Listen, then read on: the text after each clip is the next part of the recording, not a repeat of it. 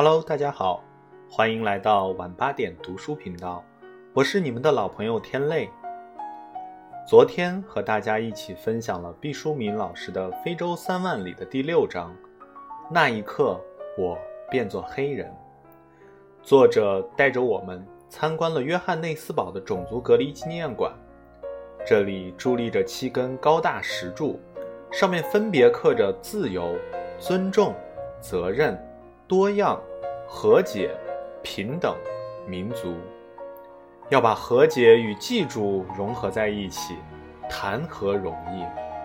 人们往往借助忘记来达成谅解，既要记住，又要谅解，这需要慈悲和智慧轮番出马，然后比翼齐飞。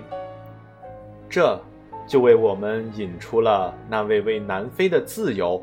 与和平做出巨大贡献的黑人领袖曼德拉。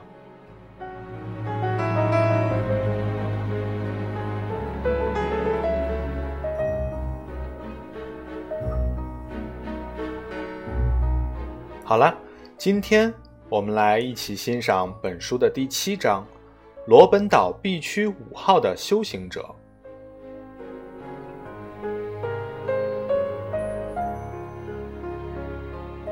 罗本是什么意思？荷兰语“海豹”的意思。罗本岛是什么意思呢？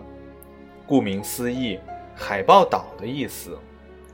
今天的罗本岛上没有一只海豹了，有的只是监狱的旧址和伟人的传说。在南非司法首都开普敦的桌山上，如果天气好，你向西北方眺望。可看到椭圆形的罗本岛，如一只绿色葫芦瓢，在汹涌的南大西洋海面上半浮半沉。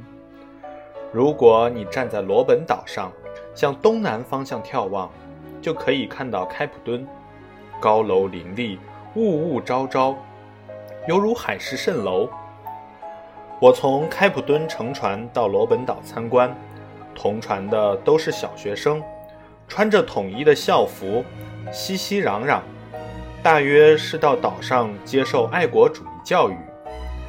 在我们预备出发的前一天，因为浪急，轮渡停驶了；在我们出发后的那一天，因为浪高，轮渡也停驶了。所以，我和这一船的小朋友运气不错。罗本岛这个名字。拜荷兰人所赐，在当地人的口中，这个岛另有他名。土著的阿马科萨人的首领马卡纳，是第一个被欧洲殖民者囚禁在这个岛上的犯人。马卡纳不甘屈辱，英勇出逃，纵身跳入了冰冷的大西洋。不幸的是，他没能游到岸边，在波涛中长眠。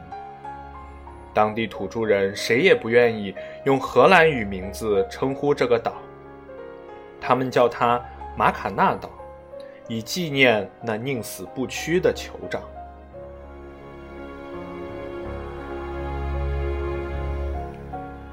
望山跑死马，在大西洋暗淡扩大的背景下，人很容易低估从岛上到陆地的这段距离。即使乘坐现代化的游轮，从开普敦到罗本岛，单程也需四十五分钟。虽说今日可出海，但风高浪大，颠簸不止。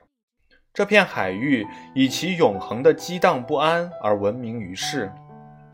越靠近罗本岛，海浪越是湍急。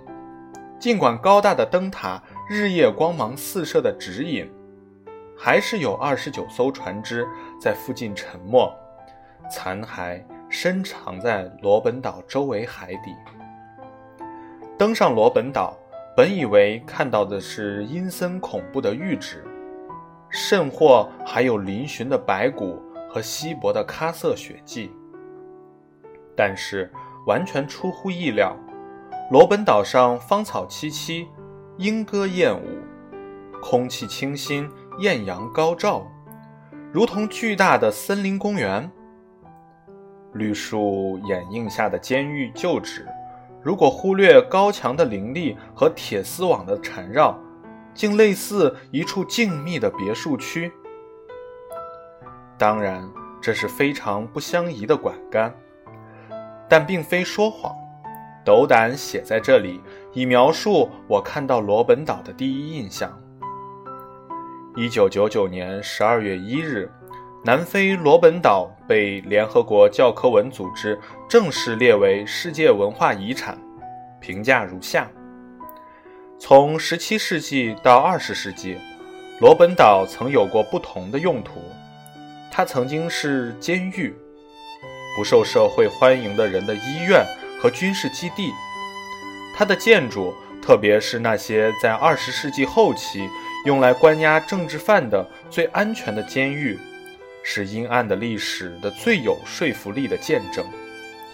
罗本岛及其监狱建筑象征人类精神、自由和民主战胜压迫，取得胜利。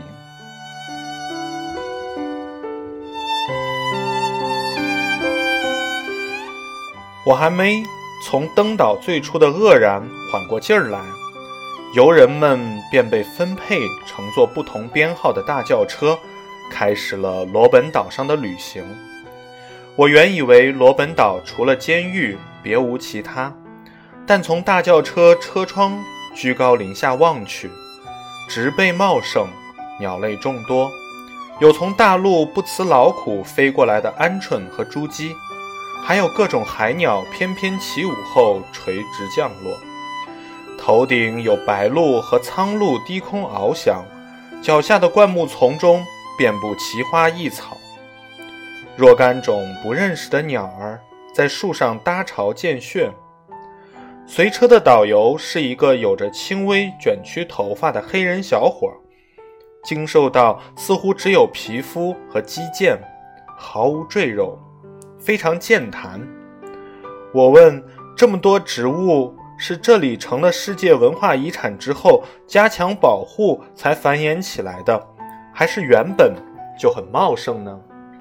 小伙子说：“罗本岛原来基本就这样。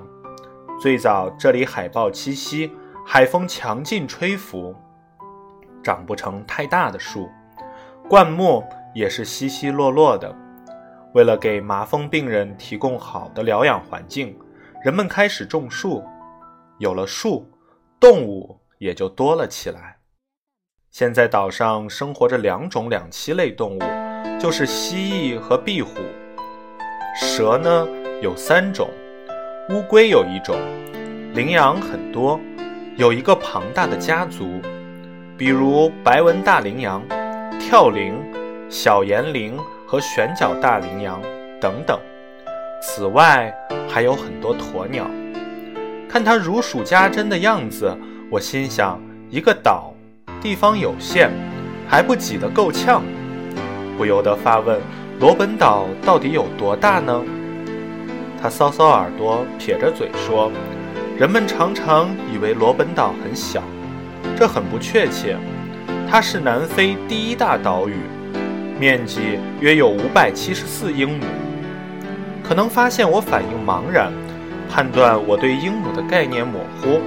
他接着解释道：“一英亩约合四千零四十七平方米，算下来，罗本岛有大约两百三十万平方米那么大。”我频频点头，表示确信罗本岛有容纳众多动物的充分空间。黑小伙儿反问我。您到罗本岛来，一定事先对罗本岛的历史有所了解吧？幸好事先做了一点功课，不然会让这小伙子失望加小瞧。我说，在四百多年里，这个岛基本上有两个用途：一是用作医疗，把麻风病人和精神病人单独安排在这里，远离大陆。以免影响正常人的世界。另一个重要用途是囚禁囚犯和逃亡者。早年间有来自安哥拉和西非的奴隶，还有东方国家的王子，反抗英殖民主义的革命领导人。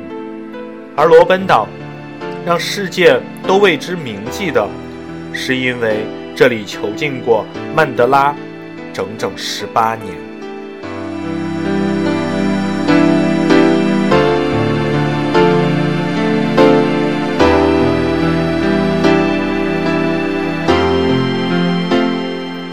黑人小伙子对我的回答还算满意。他说：“哦，不只是曼德拉，这个岛自从1961年开始，被当时执政的白人国民党政府用来关押政治犯。到1991年5月，最后一名政治犯离开这个岛，此地总共关押过三千多名黑人政治活动家，其中包括非国大领导人。”沃尔特·希鲁苏，南非前总统姆贝基的爸爸戈文·姆贝基，现任总统祖马。总之，罗本岛是一个浓缩历史的地方。我心想，这么多斗士曾聚集此地，思考过南非的未来蓝图，真乃圣地。大轿车来到了岛子的东面，小伙子开始履行他的工作职责。半倚着车前方的不锈钢栏杆，手持麦克风介绍说：“几千年前，罗本岛曾与大陆相连，后来渐渐分离，就成了海豹和企鹅的家园。十七世纪时，来自欧洲的海员和水手会上岛捕捉动物充饥。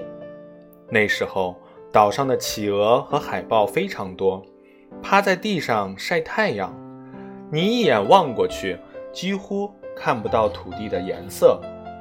后来，荷兰人到岛上采集贝壳，烧制石灰，开采石头，用于建造开普敦城堡。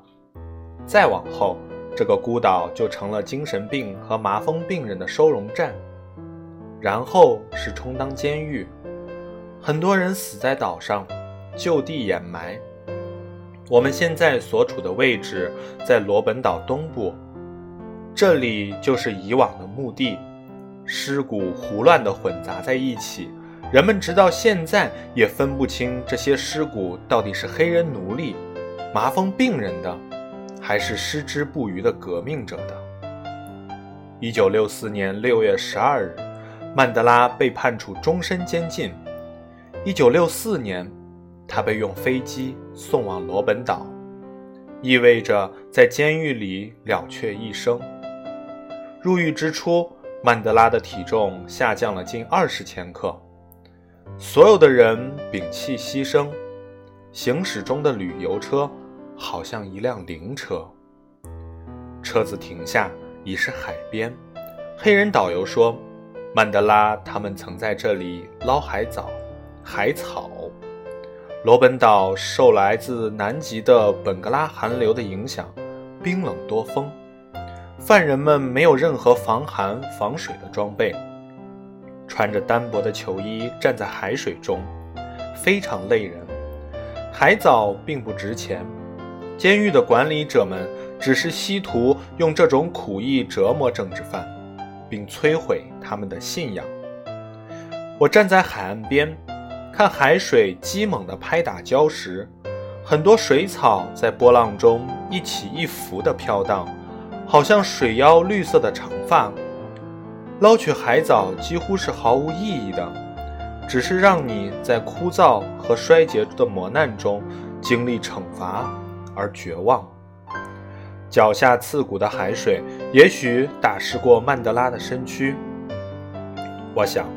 在这种毫无成效的劳作中，曼德拉一次一定很多次的想过，自己有可能永远留在罗本岛上，自己的白骨也会就地掩埋，但他无所畏惧地承受着一切，坚持自己的信念，决意把牢底坐穿。人是置之死地而后生的，连死都不怕了。他必定会更缜密地思考如何活着。之后来到了著名的石灰矿，那是依山开出的一个岩石大坑，山岩狰狞，反射着褐白色的阳光。此刻还是南非的初春，岩石已被炙烤的如同餐桌上样烫熟鸡蛋拌饭的石锅。导游说，夏天的石灰矿简直就是大火炉，岩石滚烫，粉尘飞扬，条件非常恶劣。政治犯们要用尖镐和铁锹挖掘出石块，再用锤子把岩石砸成小块，最后将石灰石装上汽车。曼德拉带着镣铐，在这里劳作过无数天，手掌起泡，脚踝磨裂，浑身像雪人似的沾满石灰粉。由于石灰粉迸入眼。曼德拉得了眼疾，终生未愈。狱方规定，政治犯苦役中不许说话，甚至不得交换眼神。谁犯了禁令，罚三顿，不许吃饭。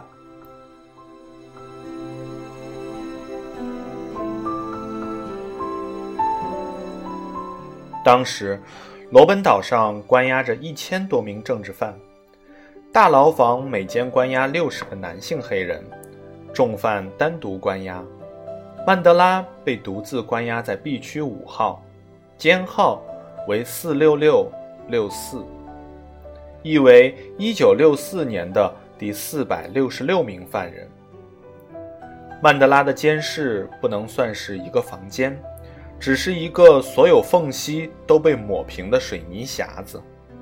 简直无法想象，身高一米八三的曼德拉如何在这只有四平方多一点的逼仄空间里，日复一日辗转腾挪，度过了整整十八年，共六万多天。B 五牢房内只有一卷薄毯、一张小桌、一个饭桶和一个马桶。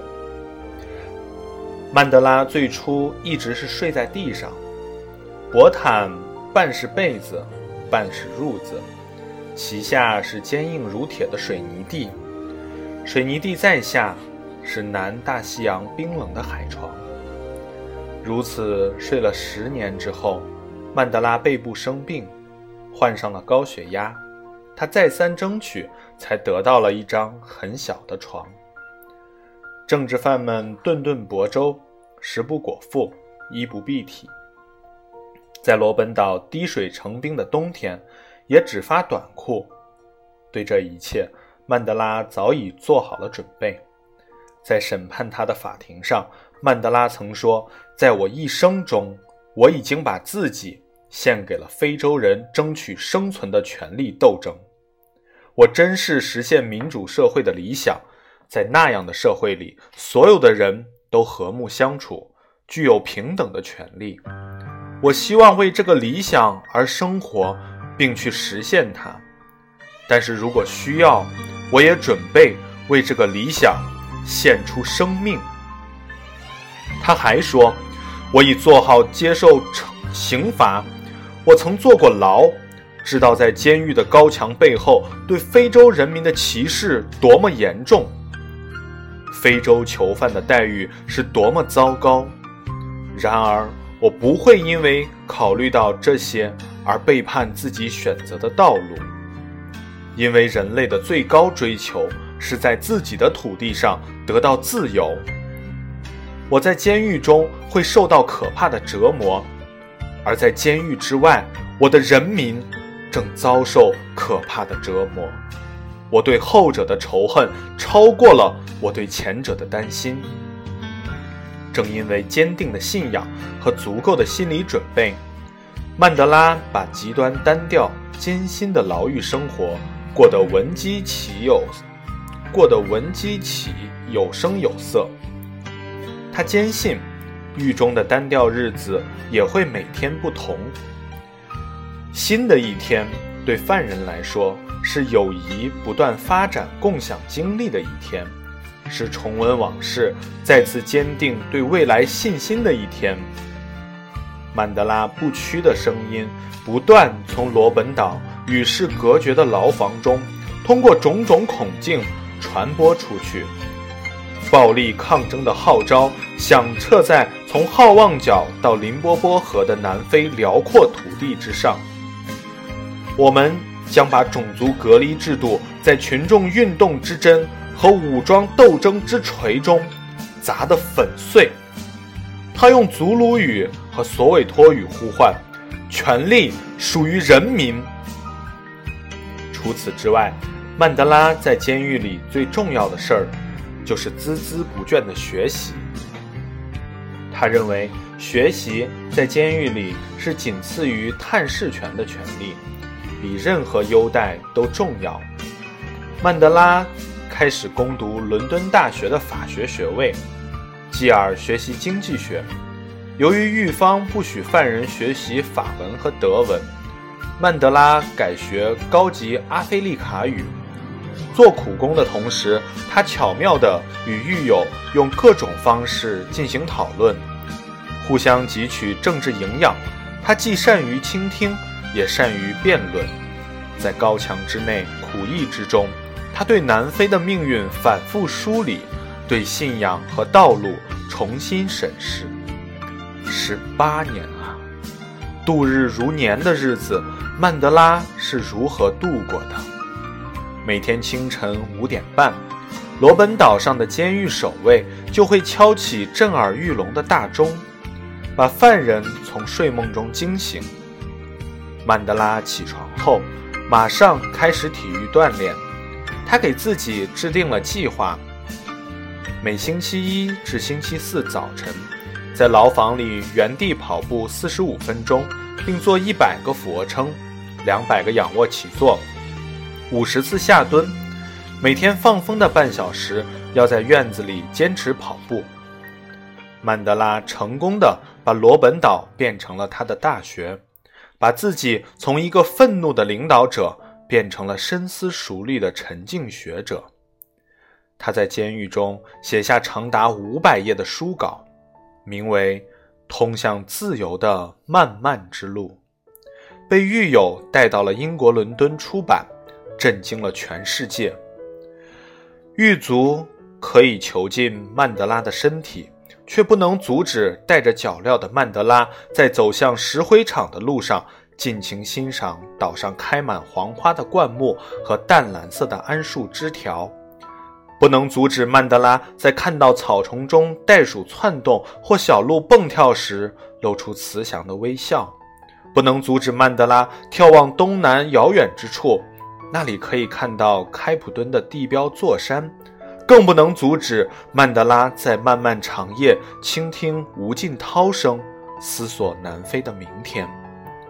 曼德拉的一位狱友曾这样评价曼德拉性情的改变：他说，在罗本岛，曼德拉明显的养成了一种故意隐藏自己愤怒的习惯。早年间，他感到愤怒就会发作。为了政治和个人的需要，他有意锻炼自己，有所变化。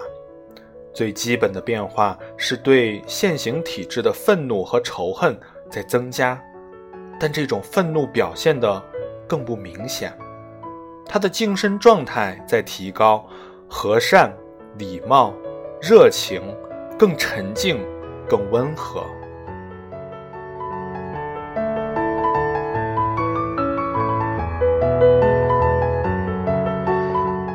说话的人是曼德拉生死与共的战友，人们不能怀疑他判断的准确性。细品他的话，有一些十分重要的线索浮现：第一是罗本岛的牢狱生涯让曼德拉发生了强烈的变化；第二，按照该战友的话，是曼德拉学会隐藏自己的愤怒，曼德拉的愤怒越来越少地表现出来，潜藏至深。第三是曼德拉的精神状态在提高，变得更沉静和温和了。以上三点我都赞同，只是有一点小小的不同意见：曼博曼德拉并不是学会并成功的隐藏了自己的愤怒，而是他真的放下了愤怒。一九八二年。曼德拉从条件恶劣的罗本岛监狱转移到了开普敦附近的波尔斯莫尔高级监狱。他和几位战友突然被统治者从罗本岛带走，面对着空无一人的五间囚室，留下的政治犯感到巨大的失落。一位狱友深情说：“对大家而言，同时离开的西苏鲁是我们的密友，但曼德拉则是我们的父亲。请注意密友和父亲的区别。”其实，西苏鲁比曼德拉的年龄还要长上几岁。曼德拉于1944年加入非大国组织，西苏鲁是他的介绍人。西苏鲁还资助曼德拉边工作边学习，在南非大学获得文学学士学位。可以说，西苏鲁是曼德拉革命之路的引路人。曼德拉也一直非常尊重西苏鲁。他们的战斗友谊牢不可破。不过，罗本岛十八年的监禁岁月，神奇地锻造了新的曼德拉。磨难和沉思让曼德拉发生了巨大的改变。他变得沉稳如水，坚定如山，表面上友好、随和、自信，内在蕴含着宏大的张力和非凡的勇气。曼德拉神圣的人格力量光芒四射。已逐渐成为南非精神之父。十八年的时间，罗本岛用无尽的苦难和大自然的壮美风光，将曼德拉打磨成了一代圣雄。抬眼看见不远处，枝头悬挂着一个精致的织布鸟巢，它完全是小小的织布鸟，用纤用植物纤维一针一线地编结起来，精雅的吊悬。在我叫不出名字的高大乔木枝条上，一只黄色胸脯的小织布鸟，小脸略显黑褐，背部的黄色素衫上还有几道黑色的条纹，像极了某种世界知名运动品牌的图案。它正在侧开的鸟巢洞口探头探脑，研判巢外是否安全，自己要不要飞出巢穴。我问黑人小伙子。这个织布鸟巢悬挂在这里多久了？他抬头看了看，耸耸肩膀说：“谁知道呢？也许刚刚挂上，也许很久很久了。”我愿意相信“很久很久”这个说法。也就是说，这只黄胸脯的织布鸟在罗本岛上已经繁衍了很多代，已足够古老。这只织布鸟的祖先或许见过正在做苦役的曼德拉，曼德拉。也可能在劳作当中看到过穿梭织、穿梭般编织自家房舍的织布鸟，注意到不久之后精致的鸟巢大功告成，想来曼德拉会沉思，想起自己颠沛流离中的妻女和未来南非的蓝图。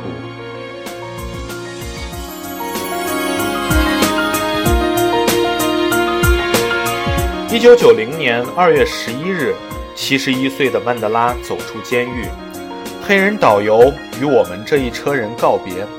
他说：“你们马上要到大牢房去受教育。”一九九六年九月，罗本岛成为国家博物馆后，很多过去的犯人和看守都回到岛上，成为志愿者，向游客讲述当年的故事。听当年犯人描述坐监牢的经历，我可以理解；听当年狱卒诉说那段历史，让人别扭。起码在中国国内，没有这样的先例。后者会是怎样的口气呢？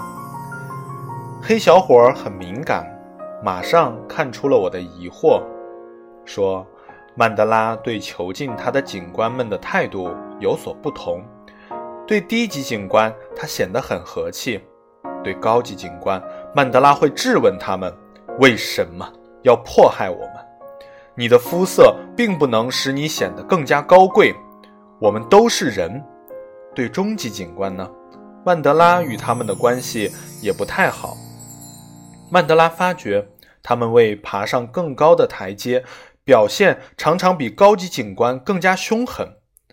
曼德拉会对他们说。听着，你们不能做出这样的决定。我要见你的上级。曼德拉出狱后，认为告别仇恨的最佳方式是宽恕。他彻底原谅了当年的狱警。一九九四年，曼德拉在自己的总统就职典礼上亲自签署了邀请函，邀请当年在罗本岛上监押他的看守。就职仪式后的晚宴上，已经七十六岁高龄的曼德拉起身致辞：“能够接待这么多尊贵的客人，我深感荣幸。”更让我高兴的是，当年陪伴我在罗本岛度过艰难岁月的三位狱警，也来到了现场。曼德拉与他们拥抱，说：“我年轻时性子急，脾气暴，在狱中，正是在你们的帮助下，我才学会了控制情绪。”仪式结束后，曼德拉再次走到当年的狱卒面前，平静地说。在走出囚室、通往自由的监狱大门那一刻，我已经清楚，如果自己不能把悲伤和怨恨留在身后，那么我仍其实在狱中。马迪巴的胸怀比太平洋和大西洋加在一起还要扩大。黑人小伙子感叹号。马迪巴是南非民众对曼德拉的爱称和尊称，意思约等于父亲。告别小伙子，我们向关押政治犯的大牢房走去。引导我们的新向导是一位七十多岁的老人，面色黧黑，身材如一根细弱铁钉，双唇很薄。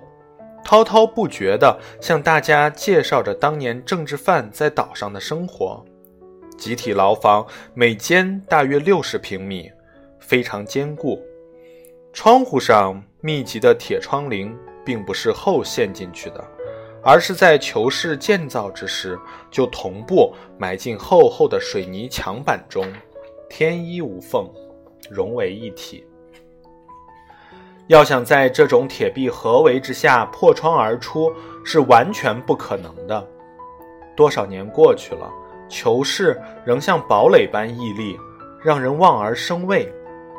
反对政府五十年，坐牢二十七年，长期倡导武装暴力斗争的曼德拉，在罗本岛监狱里，并没有挨过打。这和曼德拉的地位和国际声望有关。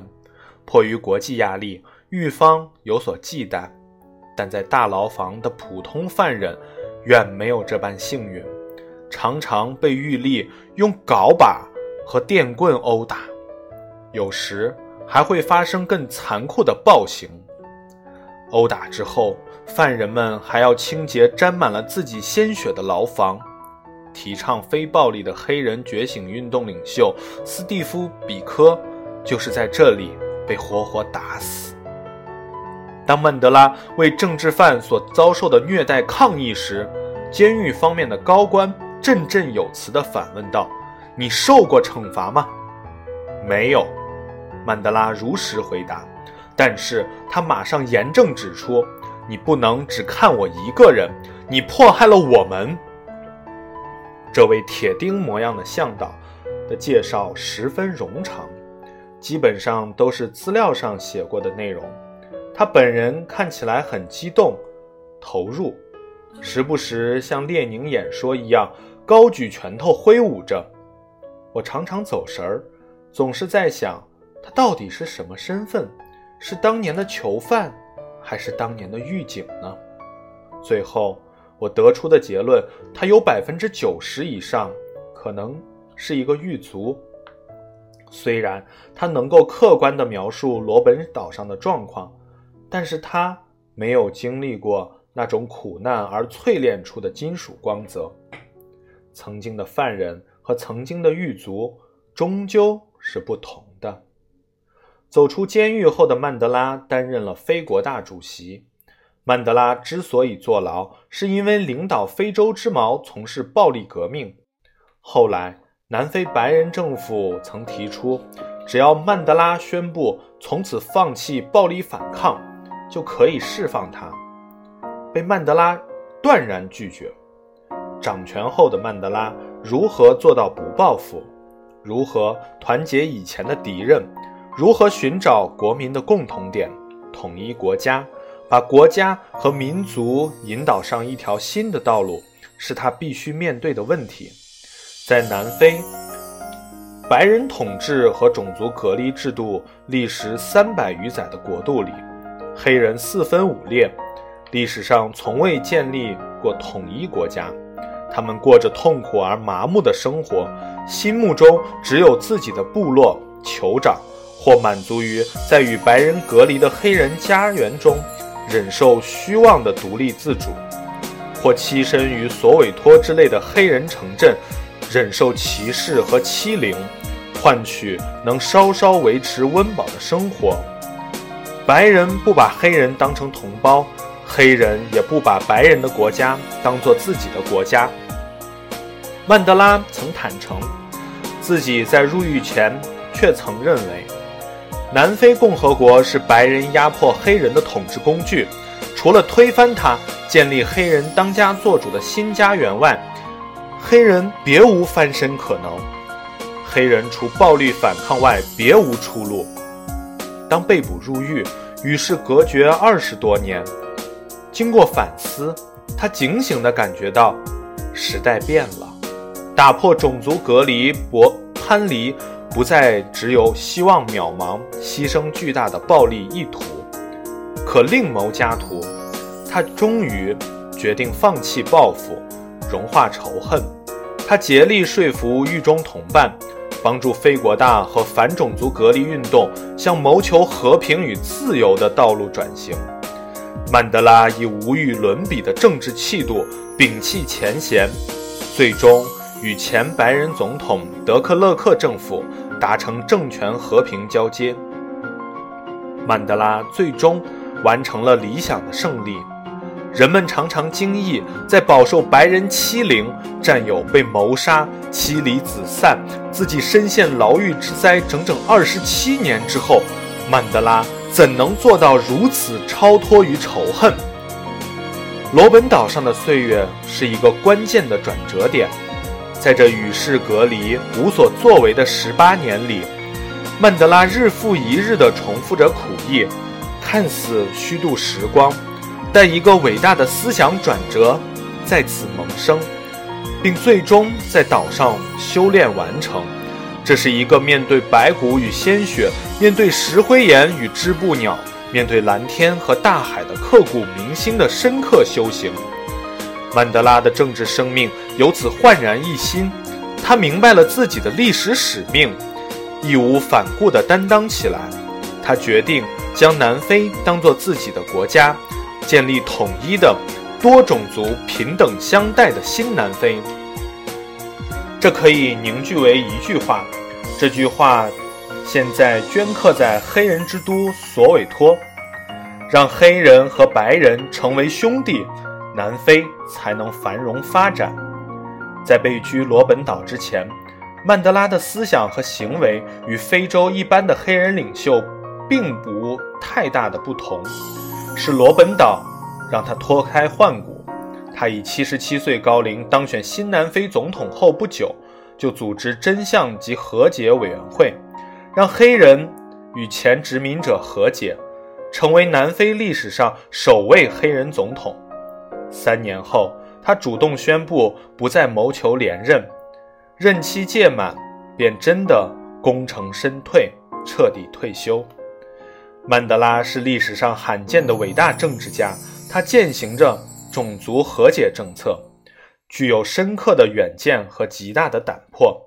他带领南非选择了和平和解的新纪元，返回开普敦的船上。我还是与穿校服的小朋友为伍，他们乖乖坐着，显然比早上复导的时候沉静了许多。我翻看一本有关曼德拉的书，曼德拉在审判他的法庭上曾说：“许多年以前，我在特兰斯凯的农庄度过了自己的童年。那时，我经常听到部落的长者讲之前的美好旧时光。”那时，我们的人民和平的生活，他们可以自由的、满怀信心的在这个国家迁徙，不用谁的许可，也没有人阻止他们。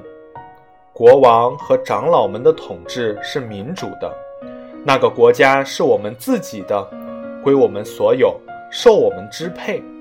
我们占有土地、森林和河流，我们从土壤中提取矿物，我们拥有这个美丽国度的一切财富。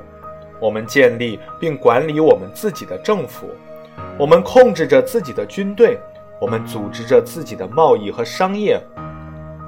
老人们会告诉你，我们的先人为了保护祖国而进行的战争，以及将士们在那段历史般壮丽的岁月中表现出的英雄气概。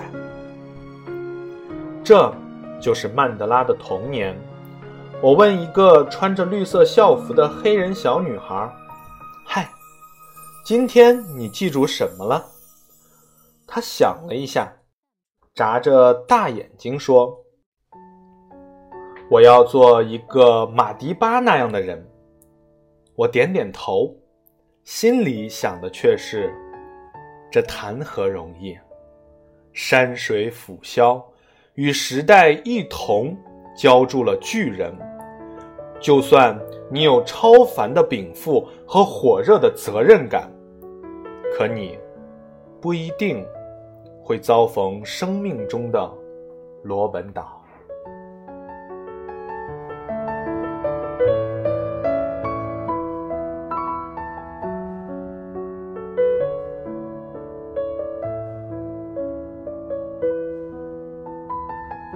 好了，今天的分享就到这里。我是你们的老朋友天泪。如果你喜欢我的阅读，请点击订阅。我们明晚八点。不见不散。